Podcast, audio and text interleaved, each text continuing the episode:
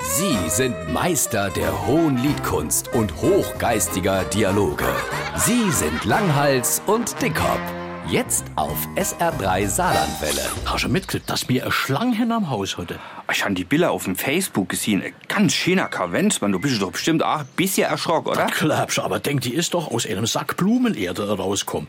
Dann hat die sich durch so ein minimaler Schlitz aus dem Gartenhäuschen rausgeschafft. Wie groß war die Schlange? Ich schätze so 80, 90 Zentimeter. Ach Gott, und w- wann hast du das Foto gemacht? Am gleichen Nachmittag, ich hatte den Deckel vom Komposter auf, leid die da drin. Und da hatte ich zum Glück das Handy griffbereit. Und was war jetzt vor der Schlange? Ein Kreuz, oder? Nee, er Ringelnatter.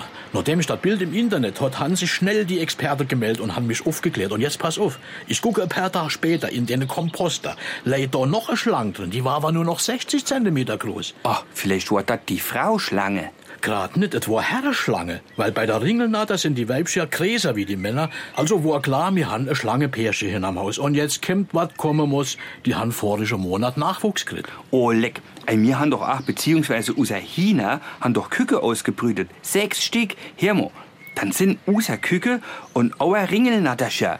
Jetzt Kussingel. Gut, das weiß ich nicht, aber eh nach Schuljahrgang sind sie auf jeden Fall. Dann kommen die wahrscheinlich auch zusammen zur Kommunion. Oh nee, das mit der Kommunion klappt nicht. Hä? Wieso nicht? Us Schlange sind evangelisch.